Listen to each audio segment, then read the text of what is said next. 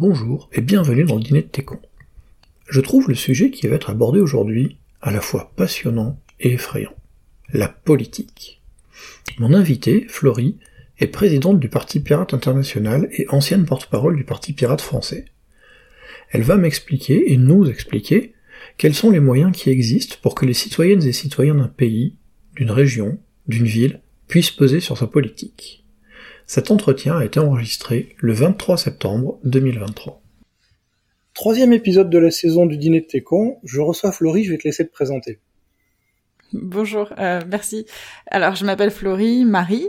Euh, Florie étant mon prénom, Marie est mon nom de famille. On a tendance souvent à me demander, euh, mais euh, c'est quoi ton prénom en vrai? Donc, c'est vraiment Florie. J'ai 35 ans. Je suis actuellement porte-parole du Parti Pirate français et présidente du Parti Pirate international. Euh, et, et, dans la vie, je travaille comme consultante technique et fonctionnelle dans une petite boîte qui développe un logiciel, euh, qui est éditeur d'un logiciel qui euh, permet de créer des applications pour gérer des process métiers. Donc je, je conçois des applications. D'accord. Voilà.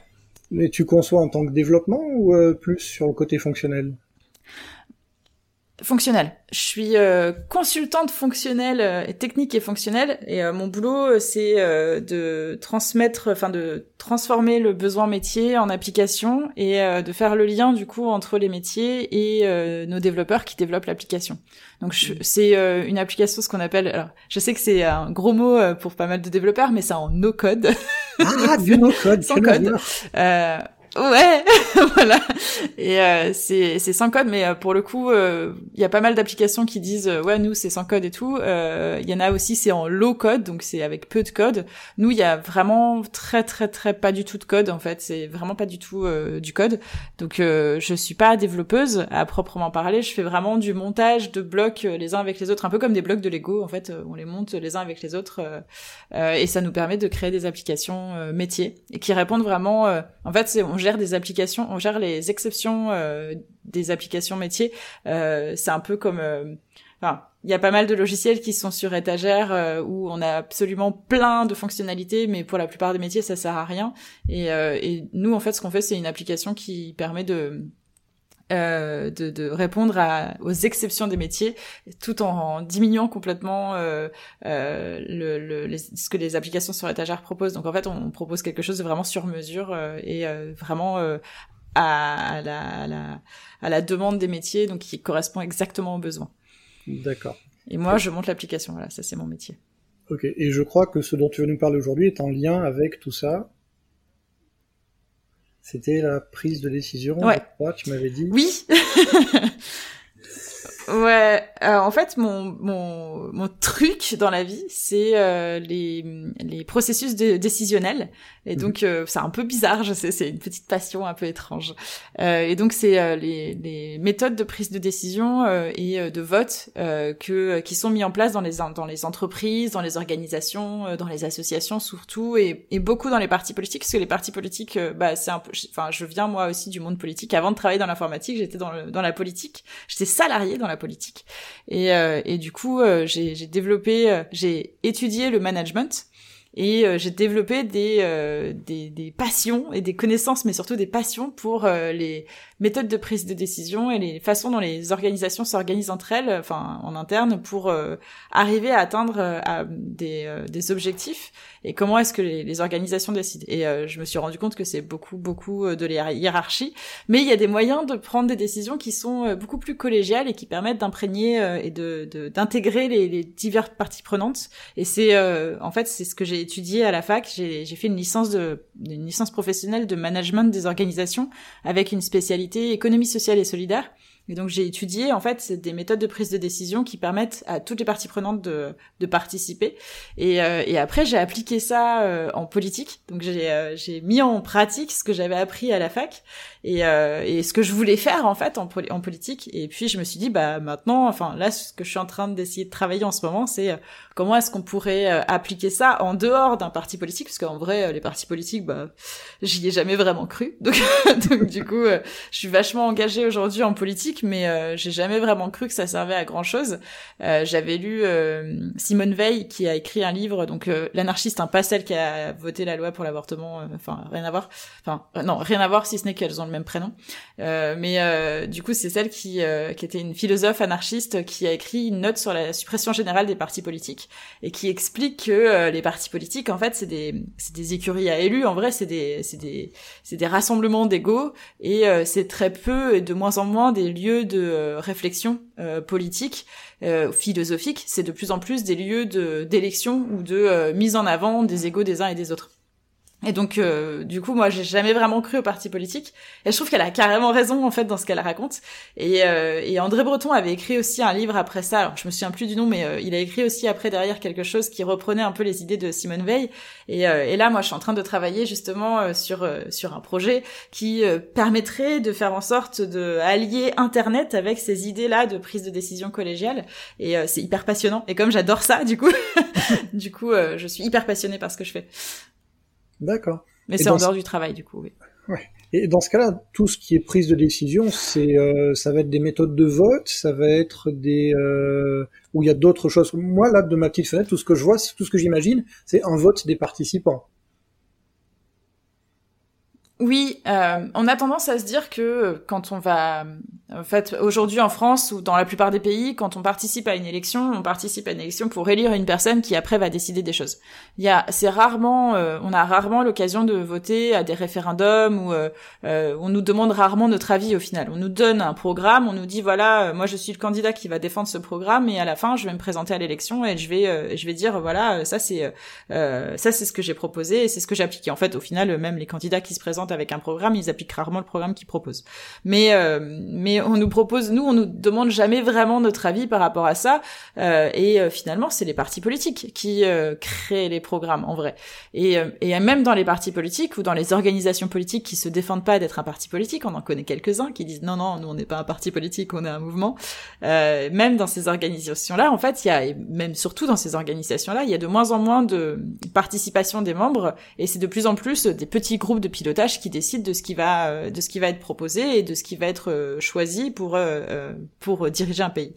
Et, et en fait, moi, ce que je regrette aujourd'hui et ce qui est ce qui me passionne aujourd'hui, c'est la façon justement que on pourrait avoir, qu'on pourrait mettre en place, qu'on pourrait déployer pour décider des choses collectivement et arrêter de voter pour des gens qui vont décider des choses à nos places. Dans à tous les niveaux, hein, que ce soit quand on est à l'école, on décide, on va voter pour nos délégués de classe quand on est à l'école. Moi, j'étais candidate hein, pour être déléguée de classe quand j'étais petite. J'étais souvent élue. Et euh, en fait, ça, ça remonte à longtemps, hein, ma passion. Donc c'est pas, c'est pas récent, hein, mais euh, je me suis découvert cette passion-là sur le tard. Mais euh, en vrai, je l'ai depuis longtemps cette passion et je faisais ça depuis longtemps. En vrai, participer à des élections, c'était un truc que je trouvais intéressant, pas dans le sens où il fallait gagner les élections et tout, mais c'était le côté euh, campagne électorale, aller à, la rencontre des gens, écouter les gens, savoir ce qu'ils ont à proposer, etc. Et, euh, et puis surtout derrière de euh, d'être leur porte-voix au final, parce que c'est ça que je voulais faire. Moi, c'était pas être la personne qui décide à leur place, mais être la personne qui s'exprime à leur place. Et parce que la plupart des gens, bah, ils ont du mal à s'exprimer. moi, je m'exprime plutôt bien, je trouve, mais j'ai la capacité de parler et de dire ce que je pense et de penser ce que je dis aussi, mais ça c'est encore autre chose. Mais euh, de, euh, de dire ce que je pense et de dire euh, haut et fort ce que j'ai à, à, dire et ce que je souhaite défendre. Et le truc, c'est que je, me mets à la place de plein de gens qui, eux, ne sont pas en capacité de, de, de parler et de dire ce qu'ils veulent. Et donc je me dis, bah, je vais porter leur voix, mais les idées même si j'en ai, c'est pas que les miennes que je vais porter, c'est aussi les idées des autres. Et en tant que délégué, moi, ce que je trouvais bien, c'était que un délégué de classe, c'était une personne qui était censée parler, euh, pour les autres et pas une, une personne qui était censée décider pour les autres. Donc je supportais pas quand euh, les profs disaient euh, bon bah on va voter pour les chefs de classe. je trouvais que c'était pas enfin c'était pas le bon mot pour dire délégué de classe, c'est chef de classe. Non, c'est pas la même chose. C'est ah délégué, c'est la personne qui va être déléguée donc qui va porter la parole des autres et chef de classe c'est la personne qui va diriger la classe donc en gros c'est lui qui décide et les autres qui appliquent quoi et euh, et c'était pas du tout la façon dont je voyais les choses et je, et je trouvais ça au départ, je trouvais ça très très étrange cette façon qu'on est euh, qu'on avait de dire euh, bah voilà euh, cette personne là elle va elle va décider et puis en fait on va décider qui va être le chef de classe et puis à la fin cette personne là elle va juste décider pour les autres. Alors qu'en fait le vrai pouvoir c'est d'être en capacité d'écouter tout le monde et de d'amener ensuite une décision ou d'amener ensuite une proposition pour que tout le monde soit content et qu'il y ait un consensus qui se fasse autour de cette proposition. Mais comment est-ce qu'on peut trouver un consensus? Bah il faut écouter tout le monde. Il faut permettre à tout le monde de s'exprimer aussi. Et comment est-ce qu'on permet à tout le monde de s'exprimer? Bah certainement pas en faisant euh, des élections de personnes. Donc l'idée c'est de mettre en place des systèmes qui permettent aux gens de s'exprimer. Et là en fait on a on a quelque chose qui est arrivé en 2010 donc euh, il y a quelque chose qui est arrivé il y a longtemps qui s'appelle Internet déjà, mais il y a quelque chose qui est arrivé, euh, enfin qui a émergé vraiment parce que ça existait depuis plus longtemps avant, mais quelque chose qui a émergé vraiment en 2010 qui s'appelle les réseaux sociaux. On avait avant 2010, on avait copains d'avant, on avait euh, Trompi.com, on avait euh, des IRC, on avait plein de moyens, on avait MSN aussi, MSN aussi, on avait plein de moyens de, de, de communiquer les uns avec les autres. Mais euh, en 2010, euh, on a eu Facebook qui est arrivé et Twitter dans la foulée qui est arrivé aussi. Et on s'est retrouvé enfin je dis 2010 hein, mais j'arrondis hein, bien sûr c'était un peu avant quelques années avant. Et on s'est retrouvé avec un avec ce qu'on appelle ce qu'on appelle vulgairement les, les discussions de comptoir qui sont que ce qui se sont retrouvés sur internet est visible par tout le monde. Et, euh, et donc euh, tout le monde était en capacité de donner son avis à tout le monde et de partager son avis à tout le monde. Et, euh, et tout le monde était en capacité de lire les avis de tout le monde. Et donc on et après c'est en fonction de ce qu'on est capable de dire aussi et de la façon dont on est capable de s'exprimer ou quoi mais à partir du moment où on sait écrire et qu'on a des idées à donner, eh ben on peut les écrire et les donner. Alors après, bien sûr, euh, ça laisse la place à tellement de choses possibles, ça laisse la place à toutes les idées possibles, pas forcément que des idées qui sont euh, bonnes selon euh, moi ou selon toi ou selon la vie de certaines personnes. il peut y avoir aussi plein de, de fake news, plein de, de, de d'idées un peu tordues et, et pas mal de, de choses horribles qu'on n'a pas forcément envie de lire et qui sont même interdites à écrire. Et même bah, forcément enfin voilà après on peut pas être dans la tête des gens mais on n'a pas le droit de d'écrire des choses qui soient racistes sexistes homophobes etc tout ça est interdit. Euh, mais du coup euh, l'émergence des réseaux sociaux nous a permis d'ouvrir complètement la parole mais euh, tout en laissant de côté euh, la, la, toujours euh, les avis des, de, de, tout à chacun de la vie politique parce qu'on a continué à laisser perdurer ces systèmes de de décisionnel qui consiste à élire une personne euh, à la place de euh, euh, enfin qui prendrait des décisions à la place de chacun d'entre nous. Et, et donc j'ai commencé à m'intéresser moi de mon côté au système décisionnel qui permettent justement à chacun de participer à son niveau et à son niveau ça veut dire d'être en capacité aussi de partager euh, le pouvoir avec d'autres personnes. Et le pouvoir c'est une voix en fait. On a une personne égale une voix au final. Et c'est un peu ce qu'on a ce qu'on a mis en place en fait au parti pirate. Et ce système là de de, de prise de décision euh, euh, collégiale c'est euh, nous on l'a appliqué dans des statuts politiques. Et là maintenant j'aimerais bien aller au-delà de ça parce que le parti pirate bon bah enfin pour moi c'est c'était intéressant de l'appliquer dans un parti politique. Maintenant, euh, ça serait intéressant de l'appliquer dans tous les partis politiques et, euh, et du coup de, de sortir d'un parti pour faire en sorte que tout le monde, même pas forcément que les partis politiques, mais que tout le monde puisse utiliser ce système-là. Et donc, euh, et donc, c'est le, le, système de démocratie délégative. Mm. Et donc ça, une fois qu'on a qu'on a découvert Vas-y, je t'écoute. Oui, je, me disais, vu que, euh, comme tu disais, les, les partis, c'est des, des écuries à élus, ces élus sont à la tête et ils vont jamais accepter de ne redevenir qu'une seule voix parmi, euh, parmi plein d'autres, parmi celles de tous les militants. Donc tu vas quand même avoir une grosse, euh, un gros côté réfractaire à ce niveau-là. Forcément. Forcément, mais euh, c'est euh, en fait c'est la, la grosse difficulté qu'on a aujourd'hui, c'est qu'on a euh, des égaux, mais des, des, très très gros égaux. Alors on a tous un ego, hein, bien sûr, on a tous un ego, bien sûr. On peut pas vivre sans ça, malheureusement. Maintenant, il y a des personnes qui ont tellement d'ego qu'elles estiment qu'elles sont meilleures que les autres et que du coup elles peuvent prendre des décisions à la place des autres. Et c'est et c'est à ça que servent les partis politiques en fait, c'est à rassembler ces personnes-là, des personnes qui ont beaucoup d'ego et qui estiment pouvoir décider à la place des autres. Et, euh, et, et, je pense que en fait, les réseaux sociaux euh, et notamment, euh, les réseaux sociaux globalement euh, ont transformé beaucoup de choses. En fait, ils ont énormément transformé de choses. On s'en rend pas forcément compte aujourd'hui, mais je pense que si on prend un peu de recul par rapport à tout ça, on se rend compte que jusqu'à l'émergence d'Internet dans nos, dans nos quotidiens, on avait une communication qui était purement descendante. C'est euh, on, nous, envoyait des informations qu'on choisissait, on sélectionnait les informations et on recevait nous en tant que simple lecteur des informations. On avait des journaux euh, qui nous donnaient des informations. Aujourd'hui, on a une communication qui n'est plus descendante, elle est horizontale. Elle est devenue horizontale. Pour autant, le pouvoir, lui, qui a toujours été euh, du coup descendant, enfin du coup, enfin ascendant même, c'est-à-dire que le pouvoir est, est hiérarchique hein, pour le coup, et l'information, elle, elle est devenue complètement horizontale, j'ai envie de dire anarchique en fait. Il n'y a pas de hiérarchie. L'anarchie, c'est l'absence de hiérarchie. Hein. C'est euh, pour moi, j'utilise le mot anarchiste ou anarchique dans, dans le sens de euh, de l'inverse de, enfin le contraire de hiérarchique. C'est-à-dire que la hiérarchie c'est euh, avec une personne qui est à la tête de la de la pyramide et des personnes qui sont au pied de la pyramide et qui reçoivent les les ordres et qui appliquent les ordres. Et l'anarchie, en fait, c'est une, c'est un cercle, on va dire. Ça peut s'identifier comme ça. C'est pas une pyramide, du coup, c'est des personnes qui sont les unes avec les autres et qui vont faire communauté ensemble et qui vont décider ensemble. Euh, et du coup, qui vont pas euh, appliquer euh, des décisions qui sont prises par euh, le le haut de la pyramide. Et, et le, la communication qu'on a aujourd'hui, la communication qu'on avait avant, c'était hiérarchique. On avait une personne qui décidait de la communication qu'elle envoyait, des personnes qui recevaient la communication. Très peu anarchique euh, parce que euh, bah, le téléphone c'était un interlocuteur avec un interlocuteur, euh, il n'y avait pas forcément plusieurs interlocuteurs.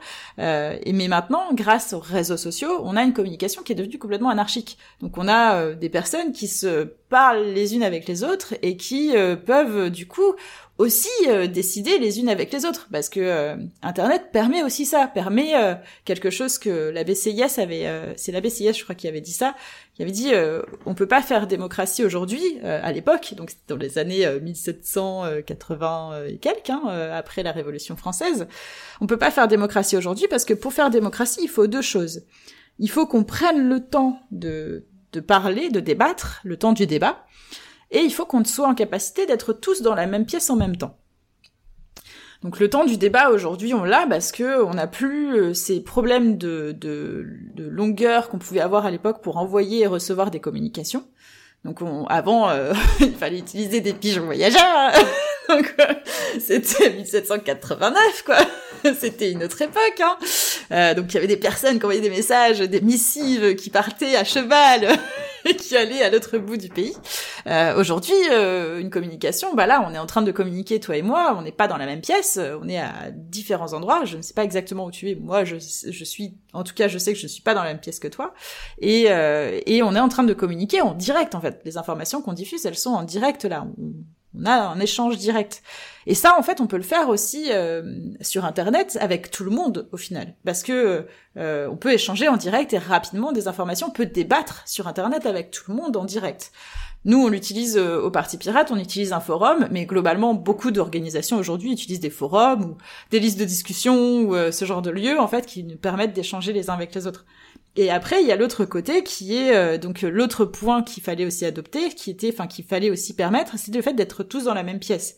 Comme je te le disais, on n'est pas euh, au même endroit géographiquement, mais là, on est dans la même pièce au final. On est dans un endroit où on est tous les deux rassemblés et on peut discuter ensemble. Et euh, donc on, a la possibilité d'être au même endroit pour prendre une décision. Et donc de tous les deux, si on décidait là tous les deux de voter quelque chose, ou si on décidait quelque chose tous les deux, on le ferait tous les deux on serait ensemble pour décider, même si géographiquement on n'est pas au même endroit, parce qu'on aurait cette communication directe et parce qu'on serait finalement au même endroit. Et en fait, Internet, c'est ça que ça permet. Ça permet d'avoir une communication, donc un lieu de débat qui est beaucoup plus euh, euh, euh, large, donc on peut tous dialoguer ensemble euh, en direct, et euh, quand on envoie une information, on la voit aussitôt, donc on peut débattre en fait, et on peut débattre d'un sujet pendant, on a, on a le temps du débat, du coup on peut, on peut débattre d'un sujet via Internet, et on peut aussi décider via Internet parce qu'on est finalement tous dans la même pièce sur Internet. On peut être tous au même endroit sur Internet. On peut tous avoir accès à la formation sur Internet. Et ça, du coup, aujourd'hui, on peut l'appliquer. Aujourd'hui, la démocratie, la vraie démocratie, celle que la BCIS avait, euh, identifiée dans les années 1790, euh, euh, cette démocratie-là, n'a jamais été appliqué en fait. On dit, on parle aujourd'hui de démocratie et ça c'est euh, euh, Francis euh, François du non Francis Dupuy-Derry, je, crois qu'il s'appelle qui s'appelle qui a écrit un livre qui s'appelle Démocratie. J'ai du mal avec les noms des auteurs et les noms des bouquins. c'est pas trop mon truc. Je, je, je sais juste qu'il a écrit un livre super intéressant que j'ai que j'ai mangé. Le livre je l'ai mangé. L'auteur, le nom, je m'en fiche, mais le livre je l'ai mangé. Il est euh, il est passionnant ce bouquin. Enfin pour moi qui adore ça, bien sûr.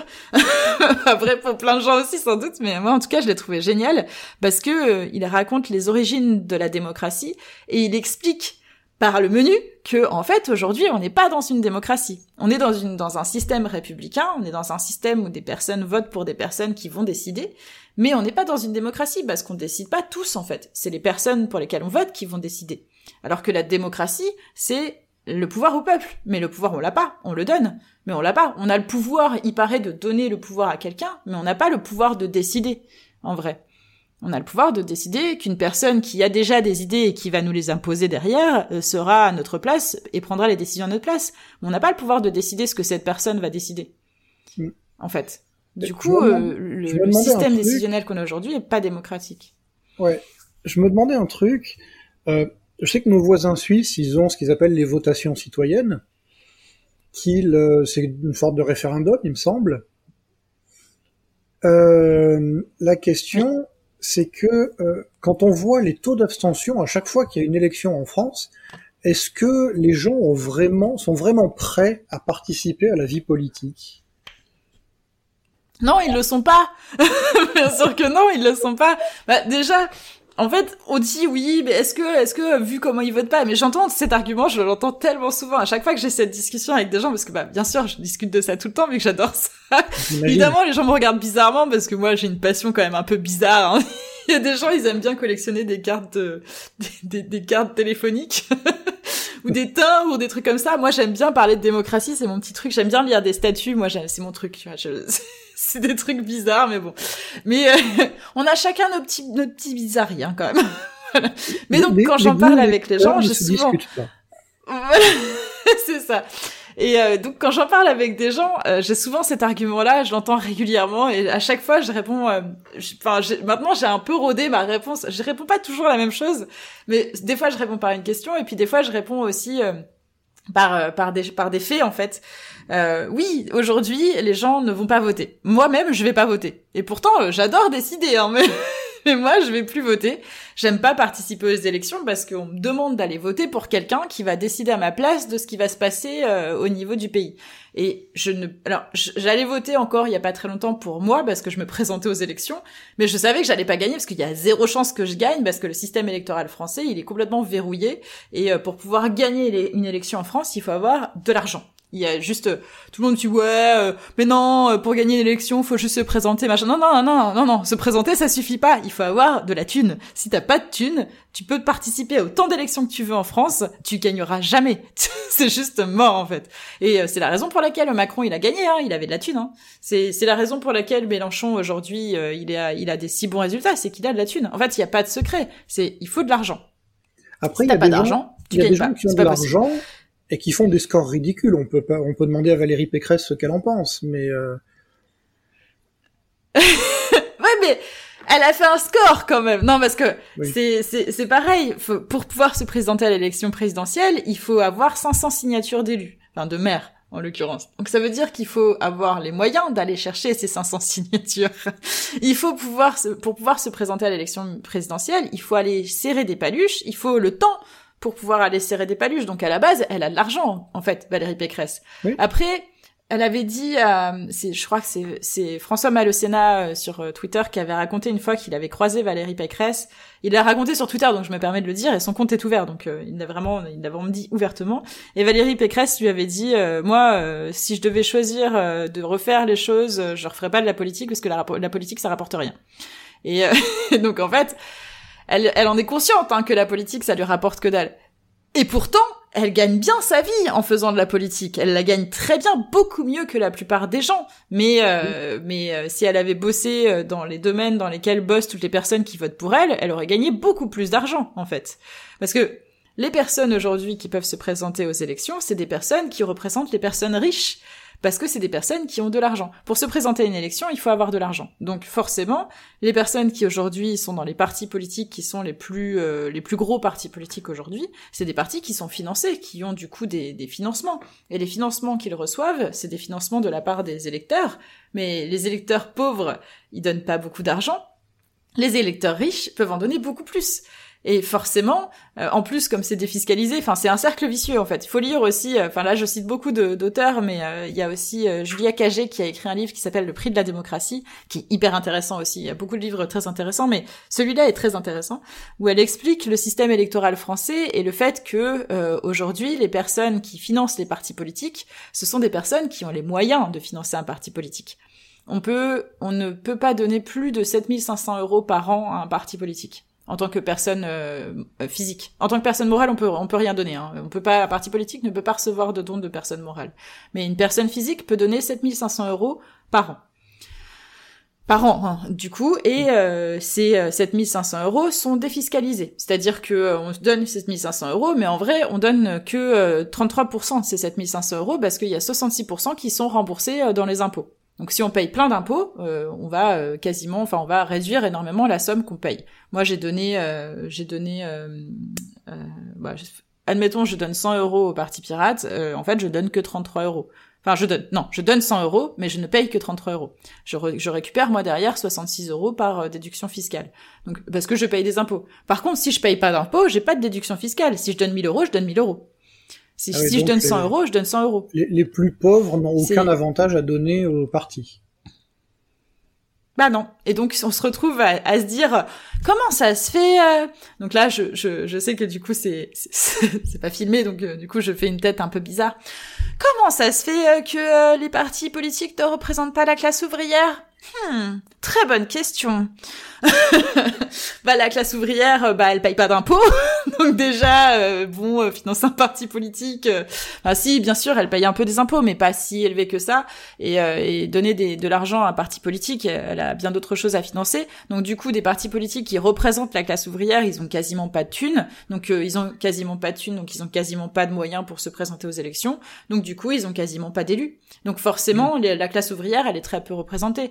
Aujourd'hui, euh, il y a beaucoup moins d'ouvriers qu'il y en a eu à une certaine époque. Mais ce système-là, qui est basé sur l'argent, ça fait des années qu'il existe.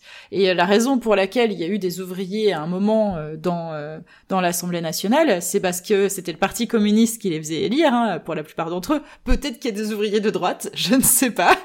Peut-être, je ne sais pas. C'est possible. Mais en tout cas, ce qui est sûr, c'est que le Parti communiste a eu ses heures de gloire, et la raison pour laquelle le Parti communiste a eu beaucoup d'argent, c'est parce que dans leur statut, et c'est là où on va revenir à mes, euh, mes grands, euh, mes grands petits euh, trucs, mes, mes grandes passions, les statuts des partis politiques.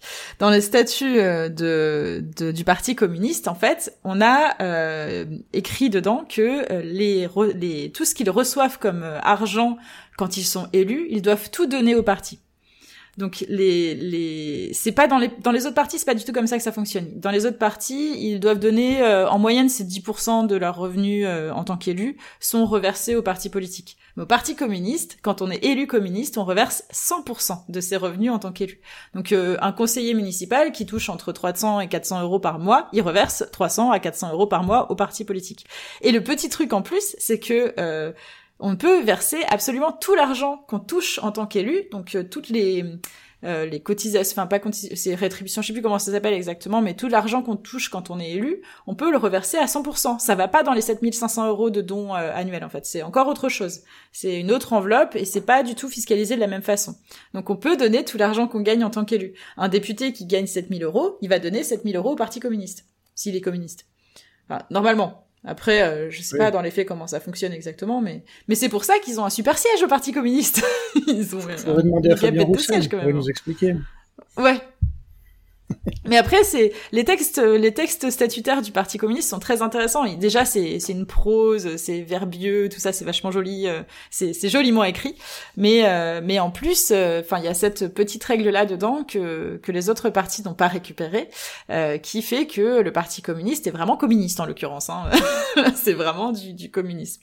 Et, et donc c'est comme ça que le Parti communiste a pu financer tout un tas de choses, malgré le fait qu'il représentait et qu'il n'était composé que d'une grande partie d'ouvriers. Parce parce que une fois qu'on est élu, on met tout en commun et que euh, du coup on, on, peut du coup euh, faire perdurer cette organisation. C'est pour ça aussi qu'elle perdure encore aujourd'hui. Les autres partis politiques ne peuvent pas a priori représenter des personnes qui n'ont pas beaucoup d'argent parce que justement elles n'ont pas beaucoup d'argent. Après il y a la France insoumise et ça c'est encore autre chose. C'est pas un parti politique la France insoumise. du coup c'est facile d'avoir de l'argent quand t'es pas un parti politique, n'est-ce pas? C'est encore différent mais euh, mais ouais. il, y y a, le, tu parlais de parti ouvrier. Moi le seul qui me vient en tête c'est le NPA. Donc avec l'indéboulonnable Philippe Poutou mais euh, c'est une exception, j'ai l'impression. Pas si indéboulonnable que ça, Philippe Poutou. Non, quand je dis indéboulonnable, c'est fait partie du paysage depuis longtemps. Oui. Euh, Olivier Besancenot aussi est toujours là, d'ailleurs. Oui. D'ailleurs, il, est, euh, il est toujours actif. Mais euh, en fait c'est juste d'ailleurs je pense que le NPA va changer euh, de, de poulain pour les prochaines élections euh, parce que justement Philippe Poutou a, pris beaucoup de place et le NPA fonctionne pas vraiment comme ça. Euh, ils aiment pas trop euh, c'est un peu comme le parti pirate d'ailleurs ils aiment pas trop quand il y a une tête qui dépasse trop longtemps. C'est un nouveau parti anticapitaliste sont quand même un peu euh, aussi dans l'absence de hiérarchie et donc du coup avoir un chef comme ça enfin quelqu'un qui est identifié comme chef alors que c'est pas le cas ça doit pas trop leur plaire. Donc je pense enfin je, je pressant qu'aux prochaines élections, il risque d'y avoir une autre candidature. Déjà, aux dernières élections, ça faisait pas l'unanimité, hein, la candidature de Philippe Poutou. Et lui-même, je suis même pas sûr qu'il ait forcément envie d'y retourner, parce que c'est dur, hein, une élection présidentielle. Oui, Mais euh, non, il y a aussi lutte ouvrière aussi. Oui. Le, il, y a, ouais. il y a aussi lutte ouvrière aussi. Mais lutte ouvrière, et comme le NPA, ils ont pas beaucoup d'élus, donc ils ont pas beaucoup d'argent, en vrai. Je sais même pas s'ils ont des députés. Hein. Ils peuvent se présenter euh, aux élections, mais... Le NPA ou lutte ouvrière, je sais même pas s'ils ont des députés, non, je crois pas. Non plus. Non, non, les deux, non. A aucun des deux, je crois. Il y a, vraiment pas de députés euh, NPA, LO. Euh, c'est pas du tout. Euh, ils ont pas réussi.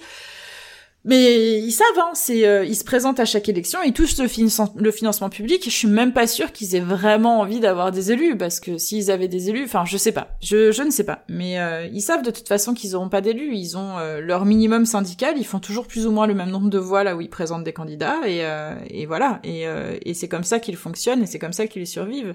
Mais il y a des partis qui n'iront jamais plus loin que ça, en fait. Même le parti dans lequel je suis, euh, franchement, je, je, je doute qu'un jour on réussisse en France à aller plus loin parce qu'on n'a pas les moyens, euh, parce que euh, le nom, le nom ne nous aide pas. Et, euh, et voilà. Après, comme je le disais tout à l'heure, moi, euh, là, je, je, suis en fin de mandat euh, en tant que porte-parole au Parti Pirate français. Je suis euh, président du Parti Pirate international depuis depuis six mois, donc pour encore un an et demi. Mais je suis en fin de mandat au Parti Pirate français. je, je vais arrêter ce mandat et après, je pense que je vais arrêter de, de militer dans un parti politique et je vais continuer à faire ce que je fais à l'extérieur parce que, enfin je trouve que c'est trop contraint en fait. On est obligé à chaque fois, il y a des élections, donc faut se présenter aux élections, et il y aura toujours des personnes qui voudront se présenter aux élections, et euh, toujours en se disant oui oui on va gagner les élections, alors qu'en fait il n'y a aucun moyen qu'on gagne une élection en France. On n'a pas du tout, c'est pas le pays, le, le pays déjà n'est pas prêt à avoir un pirate comme élu, euh, et, euh, et, le système électoral français n'est pas prêt à accepter ça et ne, ne, nous permettra jamais ça. Donc euh, c'est c'est ça, ça, ça ça ne peut pas marcher. Mais euh, mais du coup ouais non moi je, je je, m'arrête là au niveau des partis politiques. Euh, je vais faire autre chose. Je, vais le faire autrement, mais plus en tant que parti, euh, plus dans un parti. D'accord. Bah, il me semble que, mais donc, euh, en plus, on est dans une période de communication et dire euh, je me présente mais je vais pas gagner, c'est inacceptable euh, à entendre pour les votants. Oui, mais c'est-à-dire que, enfin, en fait, le truc c'est que on peut pas euh, euh, on peut pas dire je me présente et je vais gagner parce qu'on va nous prendre euh, pour un pour un imbécile. Enfin on est bien dans le dîner de tes cons hein. Mais on va nous prendre pour un con du coup. On va nous dire mais tu, genre tu te présentes tu vas gagner tu, franchement non il y a aucune chance que tu gagnes. Et puis dire que on se présente parce que ça nous donne une certaine notoriété une visibilité ça donne surtout une visibilité à nos idées parce que c'est pour ça en fait que le parti pirate participe aux élections aujourd'hui euh, bah c'est pareil en fait c'est c'est on va nous regarder de haut en disant bah te présente pas alors pourquoi est-ce que tu fais euh, pourquoi est-ce que tu nous piques des voix? Bah après il y a des gens euh, les gens je pense les gens qui votent pour le parti pirate c'est des gens qui votent pas pour un autre parti en vrai. Mais euh, il y a peut-être certaines personnes qui votent pour le parti pirate qui votent pour d'autres partis mais je, suis même pas sûr que ça fasse beaucoup de personnes et de toute façon on a, enfin c'est pas un parti qui a beaucoup d'électeurs non plus aux dernières aux, dernières élections européennes en 2019 parce que là les prochaines élections, c'est en 2024, donc c'est l'année prochaine, là, ça arrive tout de suite. aux dernières élections européennes en 2019, on avait eu 30, 30 et quelques mille voix, ce qui est beaucoup, hein, c'est vraiment énorme, sachant qu'on n'avait pas de bulletin. Donc euh, euh, et ça c'est un, ça c'est un vrai sujet, c'est que pour se présenter à une élection, il faut avoir les moyens de payer ses propres bulletins. Et payer ses propres bulletins, euh, c'est pour tout le pays, ça représente ça représente entre 800 000 et 1 million d'euros de dépenses. Donc faut les avoir les 800 000 à 1 million d'euros, sachant qu'une personne physique ne peut pas donner plus de 7500 euros par an. Euh, après sur une campagne c'est différent, on peut avoir de l'argent différemment et tout, mais euh, c'est hyper compliqué de récolter euh, entre 800 000 et 1 million d'euros, ne serait-ce que pour payer du papier. Donc c'est vraiment littéralement jeter de l'argent par la fenêtre, parce que bah, payer du papier c'est jeter de l'argent par la fenêtre, tout simplement. Surtout que c'est de l'argent qu'on ne reverra pas, parce que mmh. il faut euh, faire plus de 3% pour se faire rembourser ses frais de campagne. Et euh, pour faire plus de 3%, bah, il faut des bulletins. Enfin, c'est le, le, serpent qui se mord la queue ou le chien qui se mord la queue, ce qu'on veut comme expression. Mais en gros, euh, c'est c'est un cercle vicieux, quoi. C'est il faut avoir de l'argent pour avoir des bulletins, pour pouvoir espérer avoir de l'argent. Tu, tu serais donc pour le vote électronique? Non. Bah non, en fait, non, non, non, vraiment.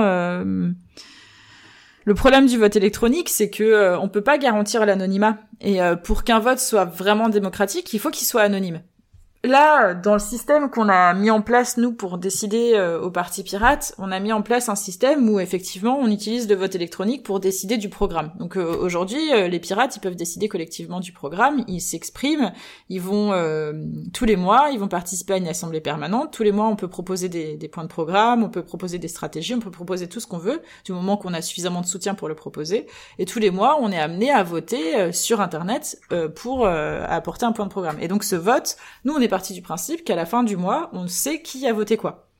Et on, est d'accord sur ça. Tous ensemble, dans notre organisation, on est d'accord sur ça. Parce que on part du principe aussi, et ça c'est un principe qu'il faut vraiment garder en tête, que euh, euh, nul n'est anonyme sur Internet. Et on ne peut pas garantir l'anonymat sur Internet. Et on ne peut pas non plus euh, s'assurer qu'une personne qui va voter par Internet ne le fera pas sous pression d'une autre personne ou euh, sous une pression quelconque. Je, je pensais pas à un vote électronique par Internet, je pensais à un vote électronique en bureau de vote. Mais c'est pareil, le problème des machines à voter en bureau de vote, elles sont, euh, c'est qu'elles sont, euh, euh, elles sont, euh, enfin, il y a, y a, un logiciel qui est installé dessus et on n'a aucune certitude, si on n'a pas la connaissance pour ça, euh, que ce logiciel ne soit pas verrouillé. En fait, on n'a aucune, aucun moyen de vérifier qu'il n'y a pas un problème dans le logiciel. D'ailleurs, c'est ce qui s'est passé sur certains votes sur machine électronique. Il y avait un problème, le logiciel avait été piraté et les résultats avaient été, avaient été complètement falsifiés. Et, et en fait c'est ça en fait la difficulté qu'on a avec le vote électronique. Le, le la démocratie aujourd'hui, elle doit s'appliquer d'une certaine façon. On doit être en capacité de comprendre le système qu'on utilise pour voter.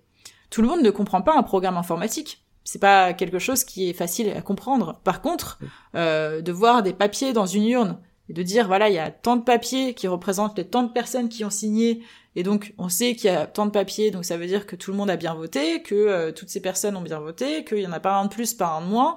L'urne, en plus, elle est transparente, donc euh, on, voit bien que le truc, il est pas bourré. Il y a des toutes, enfin, bourrage turne, bien sûr. Il y a des trous, il y a des, personnes qui sont tout autour pour surveiller, qui sont en plus de différents bords politiques, donc qui ont tout intérêt à ce que ça se passe correctement.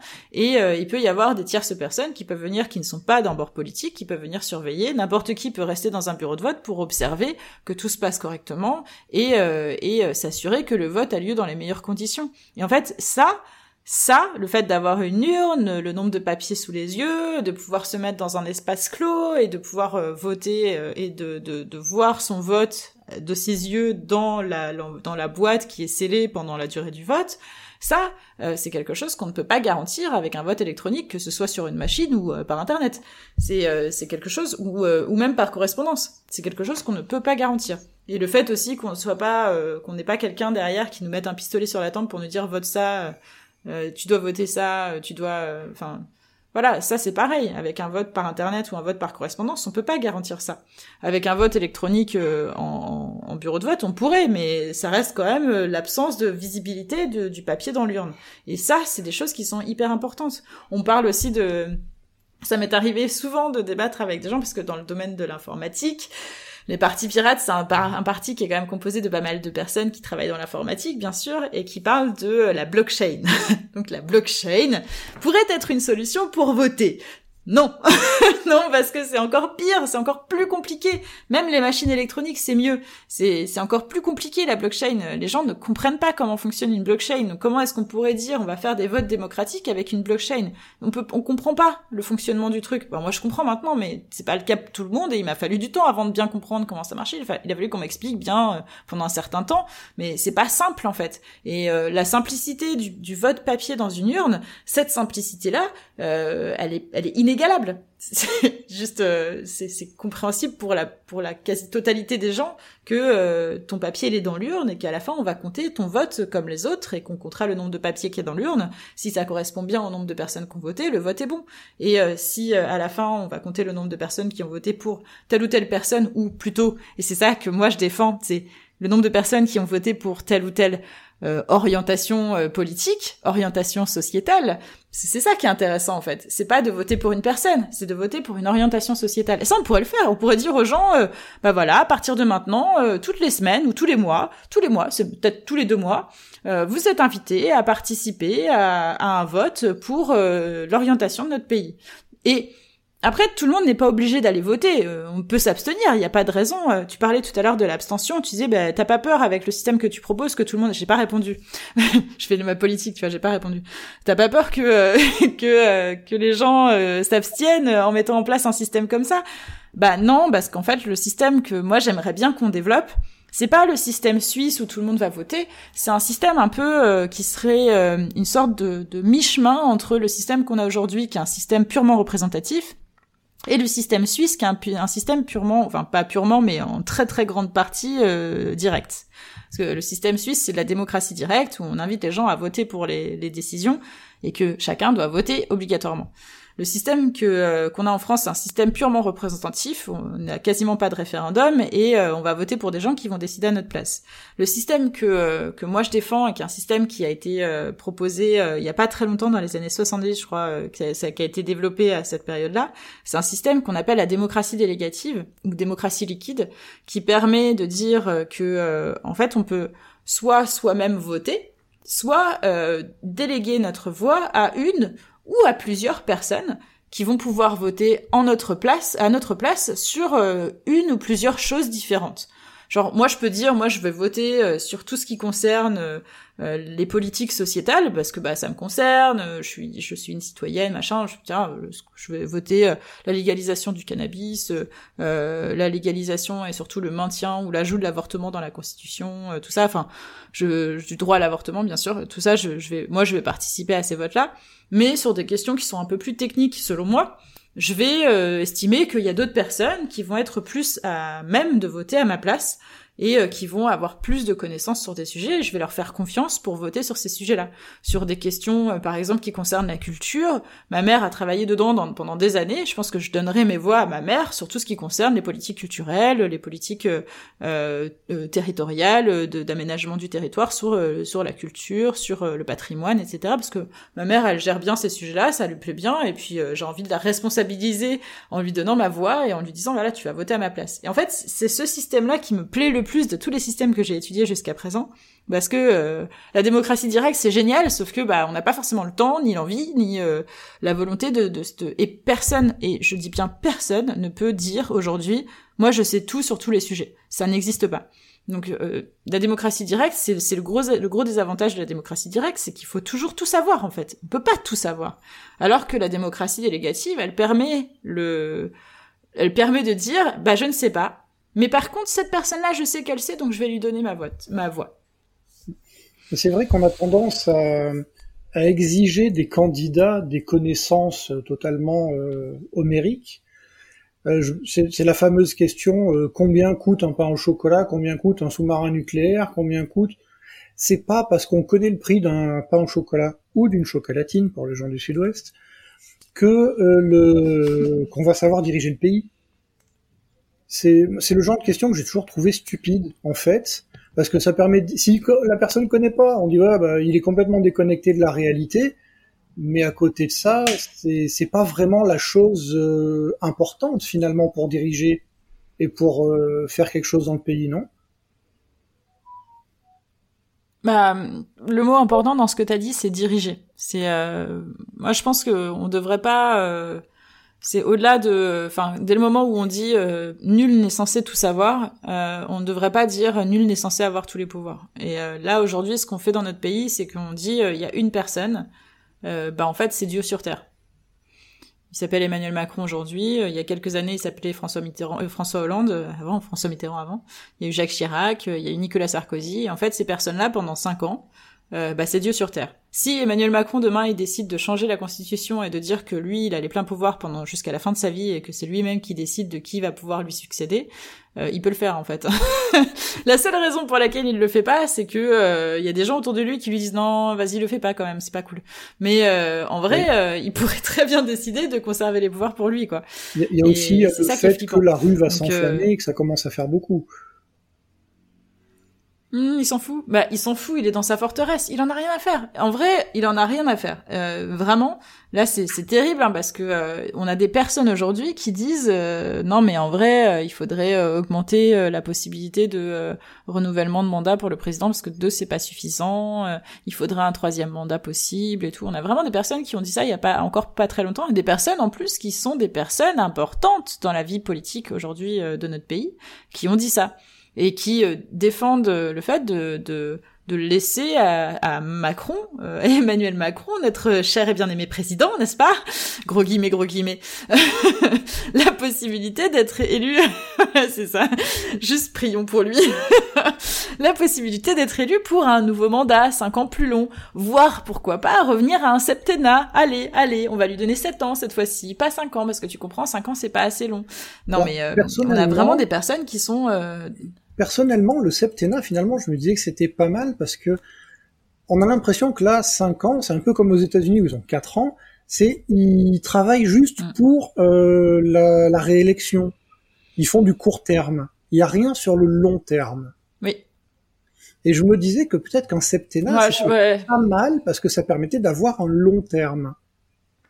Et peut-être limité à un septennat, ça serait peut-être pas mal. Enfin, je sais pas, c'est une idée perso, hein, mais euh, leur laisser le temps de faire ouais, quelque chose. je suis vraiment pas du tout. Ouais. Pas du tout d'accord. mais euh, parce que moi je pense qu'en fait on devrait pas avoir de président. Donc euh, je me pose pas trop la question de 5 ans 7 ans 10 ans 15 ans 20 ans. Mais euh, je me dis on devrait pas avoir de président. On devrait juste enfin tu vois on n'a pas besoin d'un président au, contraire. Et puis en plus la façon dont il est élu c'est du scrutin majoritaire uninominal à deux tours. Le gars il, il gagne au deuxième tour face à un opposant qui euh, va récupérer toutes les voix qui sont contre lui. Mais en fait, l'opposant, déjà, le, le, président actuellement, il est élu parce que euh, on a voté pour le moins pire. Oui. C'est, je sais pas ce qui t'a été voté au deuxième tour. Moi, je suis allé voter au deuxième tour. J'avais pas voté depuis un certain temps avant parce que arrêté d'aller voter. Moi, j'ai plus envie d'aller voter. Je suis allé voter cette fois-ci au deuxième tour parce que j'avais, j'ai pas voté au premier tour. Si, pardon, j'ai voté au premier tour. Je suis allé voter au deuxième tour parce que je voulais pas euh, que Marine Le Pen soit élue. Et je suis pas sûre d'avoir envie de faire ça encore une fois la prochaine fois. Je suis pas sûre d'avoir envie de me repointer au deuxième tour de l'élection présidentielle pour voter contre euh, la personne que je veux pas avoir élue. Parce qu'en fait, c'est ça qu'on me demande. On me demande de voter contre quelqu'un. On me demande pas de voter pour quelqu'un. Il y a pas beaucoup de gens qui ont voté pour Emmanuel Macron. Et ça, c'est un vrai problème. Et du coup, 5 ans, 7 ans, 10 ans, en fait, on s'en fout. Parce que le problème, ce sera encore le même euh, dans, dans 3 ans. C'est, est-ce qu'on va devoir encore une fois voter contre la personne qui est en face de l'autre? Et moi, je, je veux pas faire ça. Et c'est ça qui m'exaspère le plus. Ouais, il y a quelques temps, j'avais vu une vidéo, c'est un, ce qu'on appelle un, un, debunker sur Internet, quelqu'un qui est spécialisé dans le, le, le combat contre les fausses informations je sais pas si tu connais cette personne, qui s'appelle, qui se fait appeler Defecator. Euh, c'est ah, quelqu'un qui est masqué. euh, et il avait fait un épisode oui, mm. en plusieurs, je crois qu'il y avait plusieurs épisodes de 30 et quelques minutes où il revenait sur les différents modes de scrutin avec des modèles mathématiques derrière. Et euh, je trouvais que c'était plutôt bien illustré ce qu'il faisait parce qu'il explorait les, les différentes possibilités il, il mettait bien en avant les faiblesses de notre mode de scrutin actuel, qui sont extraordinairement nombreuses. Et, et j'avais trouvé l'exposé intéressant. Il n'y avait pas de de volonté d'arriver avec une solution toute faite en disant regardez ça c'est mieux que le reste, il faut faire comme ça. Juste il exposait différents modèles en montrant les forces et les faiblesses de chacun. J'avais trouvé ça plutôt intéressant. Donc, Mais euh, c'est c'est intéressant. C'est intéressant, c'est passionnant, c'est c'est ma passion. Mais euh, c'est très très intéressant parce que on, on, on met euh, en France, on utilise plusieurs systèmes différents. Enfin, le code électoral, euh, je, je, l'ai derrière moi euh, dans mon étagère. Euh, le code électoral montre, enfin, dans notre système français, on a pour chaque élection, il y a un système électoral différent. L'élection présidentielle, c'est un système, un scrutin majoritaire uninominal à deux tours, et les personnes qui peuvent se présenter doivent être soutenues par 500 élus, 500 maires aussi, euh, ça peut être aussi des conseillers départementaux, des conseillers régionaux, euh, des députés, des sénateurs, euh, même des députés européens. Mais il faut être soutenu par 500 élus de la République pour pouvoir se présenter à l'élection présidentielle. Et une fois qu'on est soutenu, on peut faire campagne et du coup participer au premier tour. Et si jamais on fait plus de, enfin les pardon, les deux euh, premières personnes du premier tour sont euh, ensuite en balotage au deuxième tour, sauf si l'un des candidats du premier tour fait plus de 50% dès le premier tour. Donc euh, c'est si on fait plus de 50%, on est élu dès le premier tour, sinon on doit participer au deuxième tour. Quoique, je sais même plus si sur la présidentielle, même si on fait plus de 50%, je, je sais même plus parce que de toute façon c'est un peu tordu, tout le système électoral français est complètement tordu. Mais mais en gros voilà, donc c'est la prime à la majorité et c'est et enfin c'est à la majorité. C'est euh, en gros, on va voter pour le moins pire dès le premier tour, le moins pire de ceux qui ont été soutenus par les maires, qui ont bien voulu soutenir, bah, soutenir parce qu'il y a d'autres personnes qui se sont proposées, mais les maires n'ont pas forcément envie de soutenir. Il faut savoir que euh, à chaque fois aux élections, euh, à l'élection présidentielle, à toutes les élections présidentielles, le nombre d'élus qui soutiennent des candidats, ça doit être de l'ordre de 20% des potentiels candidats à soutenir. Donc il y a on pourrait avoir, euh, je sais pas, on pourrait avoir entre 15 et 20 candidats, je crois, un truc comme ça, et en vrai, on en a que 7 ou 8, quoi. On en a pas beaucoup plus. Et euh, on pourrait en avoir beaucoup plus, hein. Pourrait je, crois que j'avais compté 40 même une fois, enfin bref. On pourrait en avoir beaucoup plus des candidats. Euh, mais euh, mais chaque candidat va se pointer avec un certain nombre de signatures et ça sert à rien d'avoir plus de 500 signatures, mais il y a des candidats qui se pointent avec 2500 signatures. Juste parce que pourquoi pas. Et c'est pas forcément ceux-là qui gagnent. c'est ça qui est drôle. C'est que t'as euh, Fillon par exemple. Voilà, c'est ça. Fillon par exemple, il s'est pointé avec 2500 euh, signatures. Clairement, il a pas gagné. Hein. Il était même pas deuxième, quoi, le gars.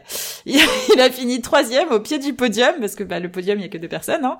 Et, euh, il a pas pas du tout été au deuxième tour. Et il s'est bien viandé alors qu'il avait moins de signatures que Macron et moins de signatures que Le Pen.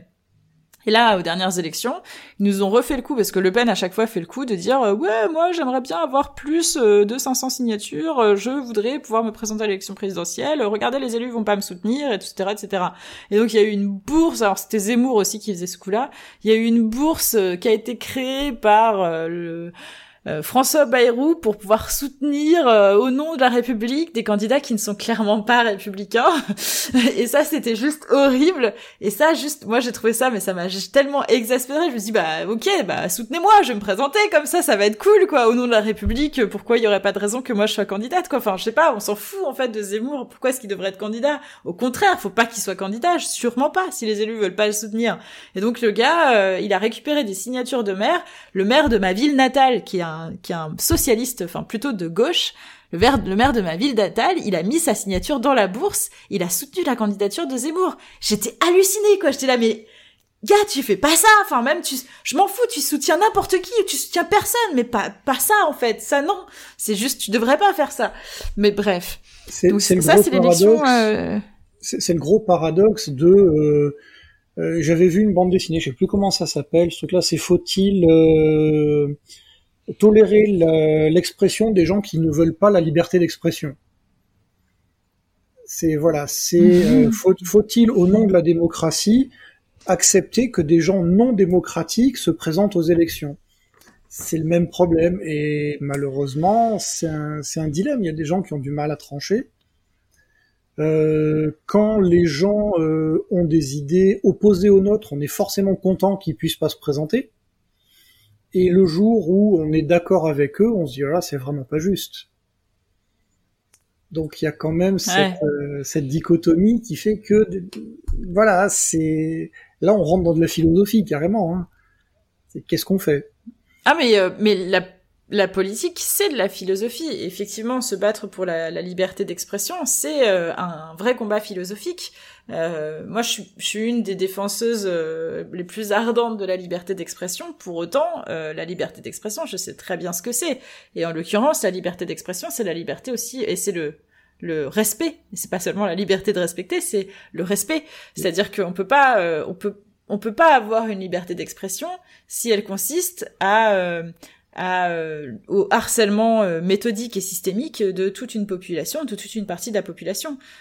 actuellement, la liberté d'expression telle qu'elle est décrite dans le, dans le droit français, elle est très juste et elle est très bonne, mais elle n'est pas du tout respectée par les gens les, les personnes qui se présentent aux élections là euh, de d'extrême droite, et on parle vraiment d'extrême droite quand on parle de Marine Le Pen ou d'Éric Zemmour, ces personnes-là ne, ne respectent pas le droit français en matière de, de liberté d'expression. Elles ont déjà été accusées, elles ont déjà été acculées, elles ont déjà été condamnées parce qu'elles ne respectaient pas la liberté d'expression euh, au sens du droit français.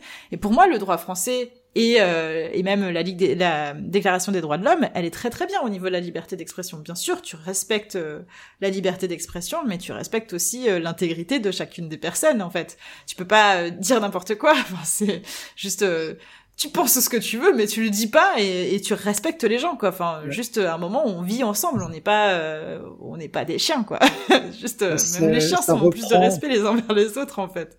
Pour rester dans les, les extrêmes, c'est euh, si on prend la campagne de Trump qui attaquait ses opposants sur le physique, sur des euh, euh, où il y avait Crazy Hillary, il y avait Sleepy Joe, enfin c'était il était à tout prix dans le dénigrement bête et méchant au lieu de débattre sur des idées et de respecter la personne en face.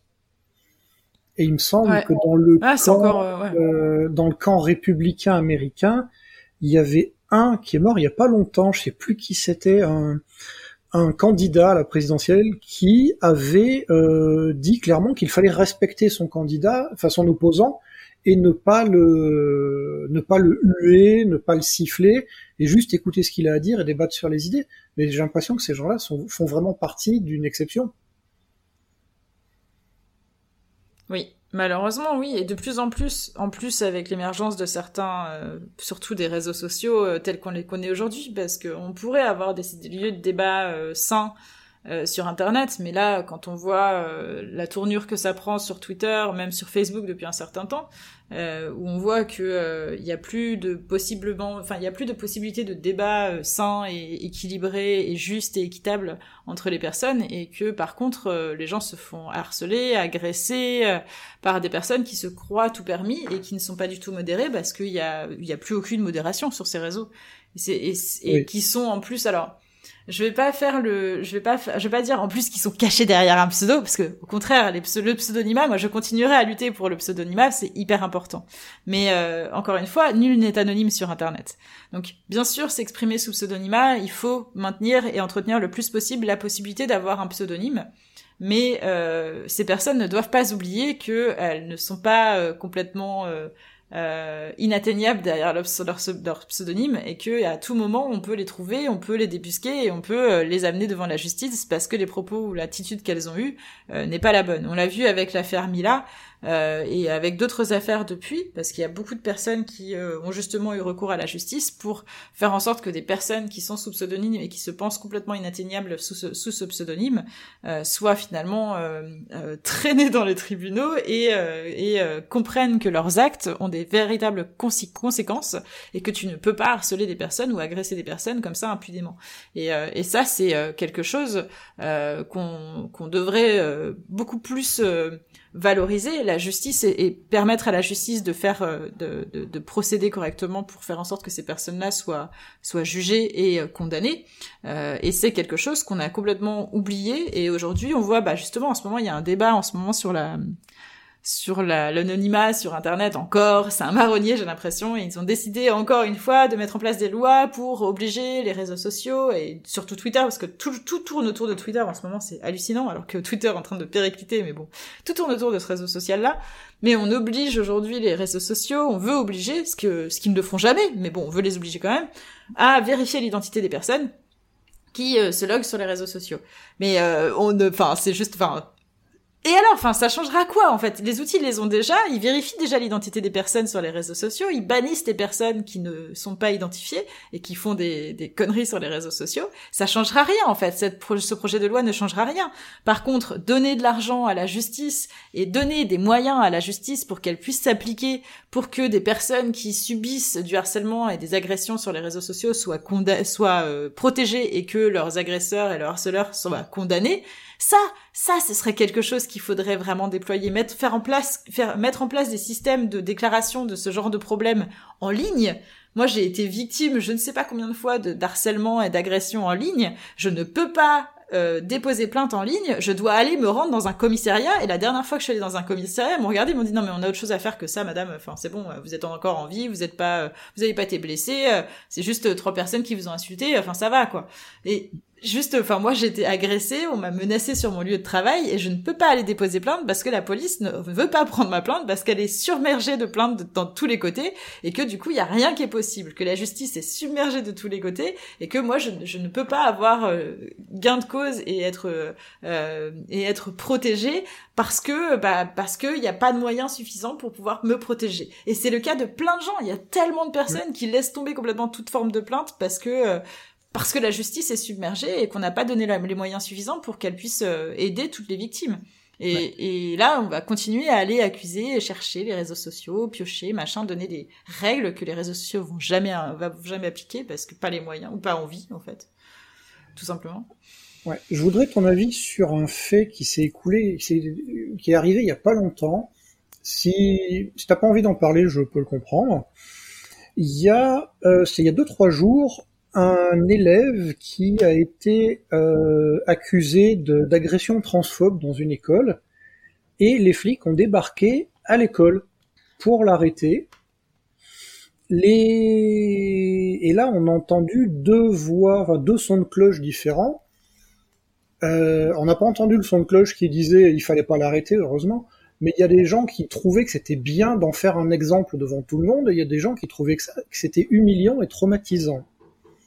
Personnellement, j'arrive pas à me faire un avis, clairement, parce que j'ai été harcelé, mon fils a été harcelé, euh, j'ai connu cette souffrance-là, euh, et je peux comprendre qu'on ait envie de se venger. Mais de notre côté, c'est vrai que je suis pas sûr que ça fasse rentrer l'agresseur dans le rang. Est-ce que toi, tu as un avis sur ce sujet? Euh, J'avoue, j'ai entendu parler. Euh, c'est juste, euh, je te demande éventuellement si tu sais quel âge il avait, parce que j'ai entendu parler de cette histoire euh, il y a il y a une heure. Il y a une heure, j'ai vu passer ça. J'ai pas vraiment d'avis pour l'instant sur le sujet je je sais pas j'ai j'ai été dans les deux dans les deux cas en fait. J'ai été harceleuse et harcelée. Donc euh, j'ai j'ai été quand j'étais petite j'étais un vrai monstre avec des des collègues de classe. Je m'en souviens et j'en ai pas vraiment euh, de grande fierté. Euh, et après j'ai été euh, dans l'autre côté. J'ai été la personne harcelée par mes collègues de classe et par mes profs. Les deux hein. j'avais des enseignants qui me harcelaient aussi hein, c'était cool. Du coup c'est j'ai j'ai pas j'aurais pas. Euh, je pense que c'est pas. Enfin, là tout de suite à chaud comme ça, je te dirais non. Euh, aller chercher euh, un gamin par la, un gamin de 15 ans. Enfin, il a 15 ans le gosse. par la peau des fesses dans sa classe devant tout le monde. c'est une humiliation que même moi j'aurais jamais souhaité pour le plus, plus connard de tous les ennemis que j'ai pu avoir dans ma vie. parce que c'est c'est beaucoup trop violent. Mais après, effectivement, est-ce que toutes les personnes qui ont vu ça se produire est-ce que ces personnes-là, est-ce qu'elles ont... Euh, il y a, en fait, quand, quand, quand on a 15 ans, c'est ce qui est horrible, c'est que euh, le gamin qui s'est fait arrêter parce qu'il a tenu des propos euh, transphobes, en fait, peut-être que les personnes de sa classe ont estimé que c'était badass et que en fait, il est, il, est, parti en héros. Et, et au final, on sait pas du tout quel effet ça peut produire. En vrai, c'est quand t'as 15 ans, t'es stupide en vrai. je sais, j'ai eu 15 ans. on a tous eu 15 ans. Et quand t'as 15 ans, t'es stupide tu, tu, tu, tu, tu dis des conneries, enfin t'es stupide. Non, il y a des personnes qui sont intelligentes, bien sûr, je dis pas le contraire. Mais euh, mais t'es, enfin tu connais rien de la vie, tu sais rien en fait. Ce que tu dis, en fait, tu reproduis les actes de tes parents. Donc c'est pas le gamin en vrai, le gamin si ça se trouve, euh, ses parents sont comme ça et lui il estime que c'est normal de sortir ce genre de propos. Si ça se trouve, il entend ses parents au quotidien dire que euh, les personnes trans sont sont des personnes avec qui on devrait pas être ou qui devraient pas exister ou voilà. Et et, et c'est les parents en fait qui ont un véritable problème dans l'histoire. Mais euh, et du coup, c'est peut-être plutôt les parents qu'il faudrait aller euh, emmener à la police et dire, euh, emmener au, commissariat et dire aux parents, euh, dis donc les gars, ce que vous dites c'est pas bien. En fait, faut arrêter maintenant. votre gamin, il vous écoute, il vous entend. Et après, c'est pour ça, j'ai pas d'avis. Je dirais que c'est pas bien de faire ça parce que tu sais pas comment les gamins à côté vont réagir et, et je pense qu'il y a d'autres moyens de gérer ce genre de situation plutôt que de, de, de traîner le gamin je sais pas s'ils lui ont mis les menottes en plus, ou j'espère pas quand je même pour le gamin. Après c'est ma c'est l'empathie qui joue là, je me dis oui, oui, je comprends. Le pauvre quoi, enfin il a 15 ans, euh, il a dit il a dit quelque chose qu'il aurait pas dû dire et si ça se trouve, il sait même pas en fait ce qu'il a ce qu'il a dit, il sait même pas que c'est quelque chose qu'il faut pas dire, il est même pas conscient de ça. Parce que euh, parce que quand t'as 15 ans, t'es bête et méchant et que tu répètes tout ce qu'on te dit quoi, tu répètes euh, ce que tes parents disent, ce que t'as entendu toute ta vie tu commences à peine à réfléchir à 15 ans. C'est le moment où tu commences un peu à te poser des questions sur euh, sur euh, ce que tes parents pensent et euh, à te demander si t'es bien dans la bonne famille. Mais enfin, il y a des gens c'est plus jeune, il y a des gens c'est plus tard, mais mais à 15 ans, c'est le moment où vraiment tu tu réfléchis un minimum, tu commences ta philosophie l'année d'après normalement. Moi, j'ai commencé la philo, c'était en, en, terminale. C'était mon mm. prof de philo d'ailleurs qui me harcelait. S'il se reconnaît, on lui passe le bonjour. Hein. Ouais, j'espère qu'il est. Enfin, désolé, mais j'espère qu'il est mort. j'espère pour le monde entier qu'il est mort. Et euh, j'espère. Ça fait 20 euh, ans maintenant. Hein, du coup, euh, j'espère qu'il est qu'il est plus enseignant et j'espère qu'il a jamais eu Internet. De toute façon, à l'époque, il avait déjà pas Internet, donc ça m'étonnerait. Mais cela dit, on a bien bien digressé hein, sur oui, sur le sujet d'origine. Je voudrais revenir. ouais, c'est un vrai sujet, c'est intéressant. ça fait un peu plus d'une heure qu'on discute, donc je voudrais poser une dernière question. Je voudrais revenir sur un truc que tu as dit tout à l'heure. Tu disais, je pense qu'il ne faudrait pas de président. Euh, mm. Du peu de, enfin du haut de ma petite culture historique, j'ai quand même l'impression que euh, l'humain, tel qu'on le voit dans notre culture actuelle, a besoin d'un homme providentiel. Alors c'est essentiellement des hommes dans l'histoire parce qu'on s'est acharné à gommer les femmes, mais j'ai l'impression, voilà, on a besoin d'une incarnation du pouvoir, d'une incarnation de l'autorité, et on n'est pas capable de euh, de vivre sans ça. Il faut qu'on puisse personnifier euh, le pouvoir jupitérien ou euh, l'omniprésident ou euh, ou le flamby pour s'il y a des gens de droite qui nous écoutent. Mais euh, je, voilà, j'ai l'impression que ça, ça risque d'être un énorme obstacle pour ce que tu aimerais. Qu'est-ce que tu en penses? Bah, c'est marrant que tu demandes ça et que tu dis ça. Alors, c'est pas la première fois que qu'on me le dit, mais là, en ce moment, ça me parle beaucoup plus que avant, parce que euh, ça va même au-delà de ça. C'est-à-dire qu'on a besoin, et je pense que globalement l'humanité, alors moi à titre personnel non, j'ai pas, je ressens pas ce besoin-là, mais j'ai l'impression que une grande partie de l'humanité a besoin de fantasmer euh, les personnes qui euh, ont le pouvoir. Et, euh, et, ils ont besoin, euh, au-delà de, de, simplement se projeter et de, de, projeter leurs propres besoins, leurs propres envies euh, dans ces personnes-là, ils ont besoin d'avoir une personne à qui reprocher leurs problèmes. Et euh, ils ont besoin. Donc c'est pas simplement euh, avoir une, avoir un chef, avoir un leader. C'est aussi avoir euh, la, la possibilité d'incarner ou de, de, de, pouvoir incarner le pouvoir ou de, de, de, de, faire par transfert, j'ai l'impression un peu ce, cet amalgame là entre la personne et le pouvoir qu'elle qu'elle incarne en fait. Et, mmh. et c'est c'est en ce moment j'ai, enfin, ces derniers temps, j'ai un peu subi ça, euh, alors que moi, je suis exactement à l'opposé de ça, c'est-à-dire que tu me donnes du pouvoir, je vais tout faire pour le pour le péter en fait ton pouvoir. tu me donnes du pouvoir, je vais te créer une structure qui va euh, qui va complètement étaler le pouvoir et qui va supprimer toute forme de hiérarchie. En fait, c'est comme ça que je fonctionne. C'est on m'a donné euh, au sein du parti pirate, on m'a donné euh, la la coordination nationale, on m'a dit tiens voilà, prends en charge la coordination nationale. J'ai fait OK, à partir du moment où j'ai été élue, même avant même que je sois élue, j'aurais dit, je vous préviens, si je suis coordinatrice nationale du Parti Pirate, avec dans une équipe de coordinateurs, hein, mais j'étais pas la seule, mais si vous me donnez ce pouvoir-là, moi je vais faire en sorte qu'il y ait plus d'autres coordinateurs après moi. C'est-à-dire que c'est pas que je serai coordinatrice euh, nationale à vie, justement, bien au contraire, c'est que euh, c'est que le rôle de coordination nationale n'existera plus après ça et que euh, une fois que j'aurai fini mon, mon travail, l'organisation n'aura plus d'incarnation du pouvoir en une personne, mais sera le pouvoir sera complètement divisé et réparti entre tous les membres. Et c'est ce que j'ai fait au Parti Pirate. J'ai fait ça euh, en 2018. On a modifié complètement le fonctionnement du Parti Pirate et, euh, et euh, après après mon œuvre, il n'y a plus de coordination nationale. On n'a pas eu de président. On n'a plus de président. Il n'y a plus ce genre d'organisation actuellement au Parti Pirate.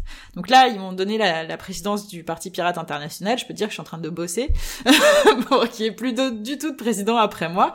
Mais en fait, c'est exactement ce qui se passe euh, à ce titre-là, en tant que présidente du Parti euh, Pirate International, je, vois très bien la situation actuellement où je me, prends dans la, en revers de cette situation, euh, dans la tête, je me prends des remarques en mode ouais, t'as la grosse tête, machin, alors que c'est pas du tout le cas.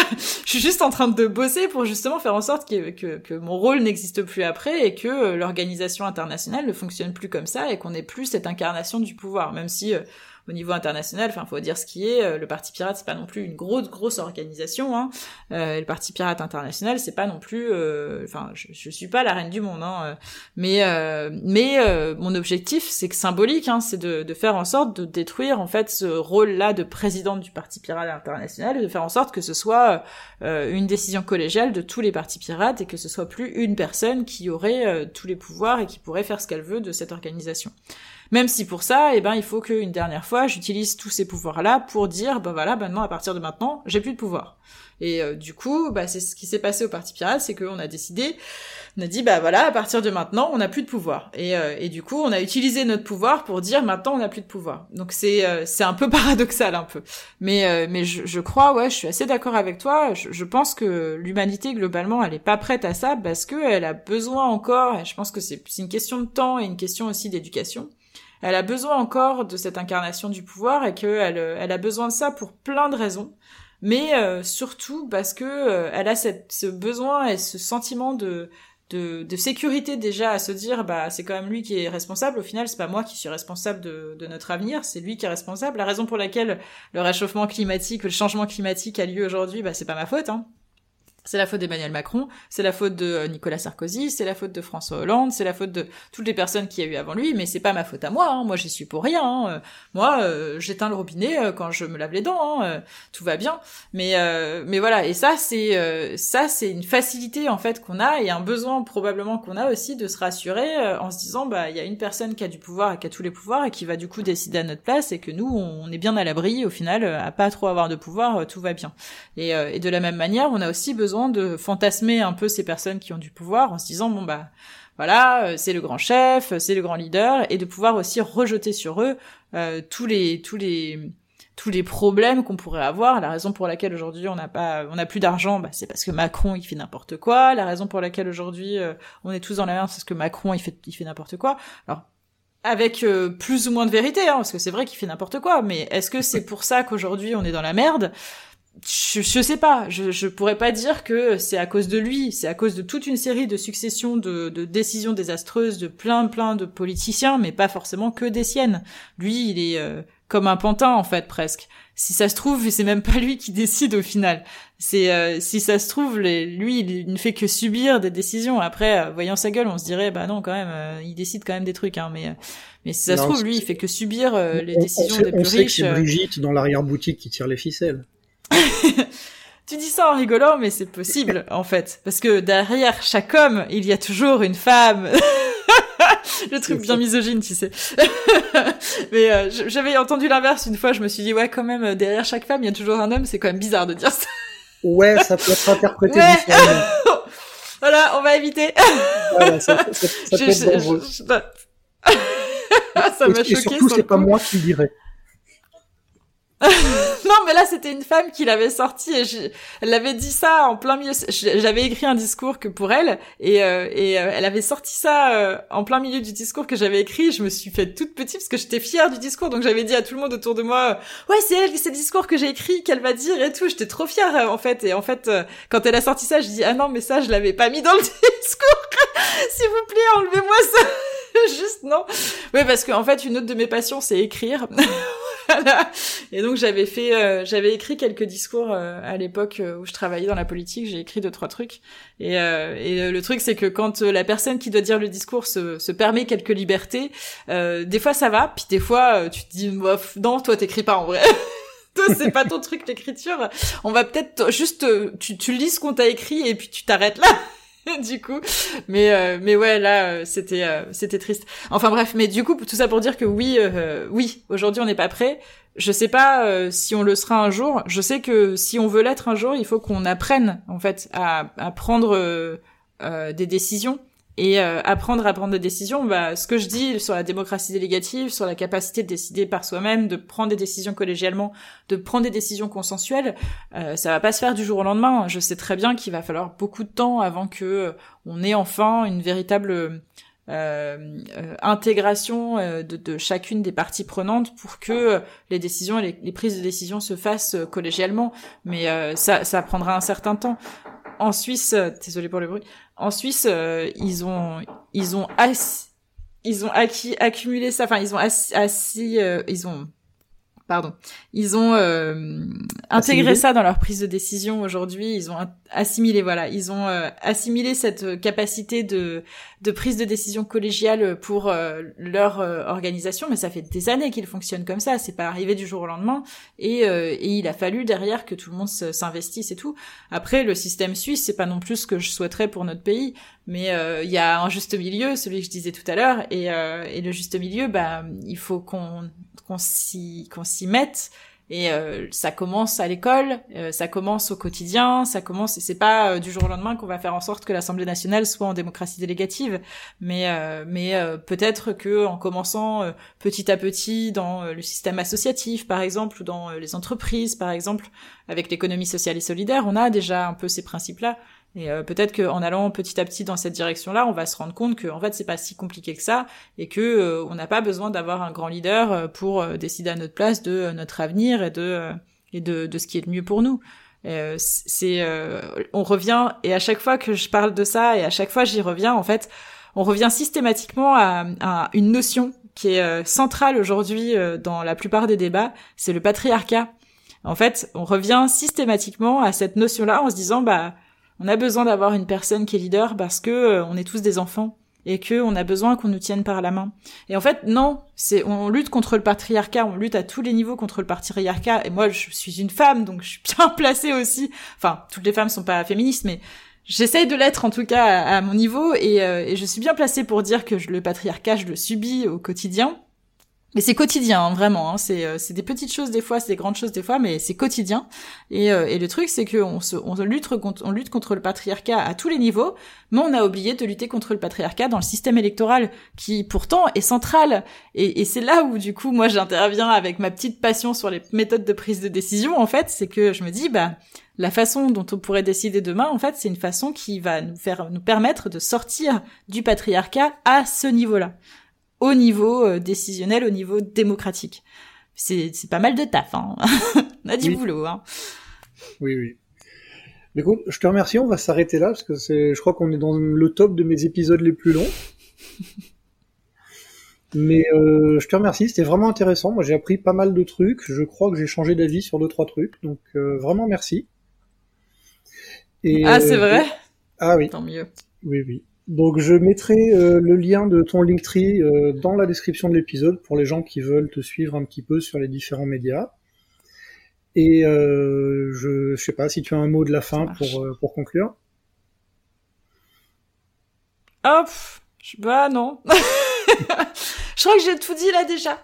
Euh, J'ai tout dit. Non, je, je te remercie. Je te remercie vraiment pour l'invitation et pour avoir m'avoir permis de parler de, de ce que j'aime bien parler, euh, ce que j'aime bien faire dans, mes, dans mon quotidien. Merci bah, beaucoup. Je te remercie d'être venu. C'était vraiment un plaisir et euh, je vous dis aux auditeurs à bientôt. Au revoir. Au revoir.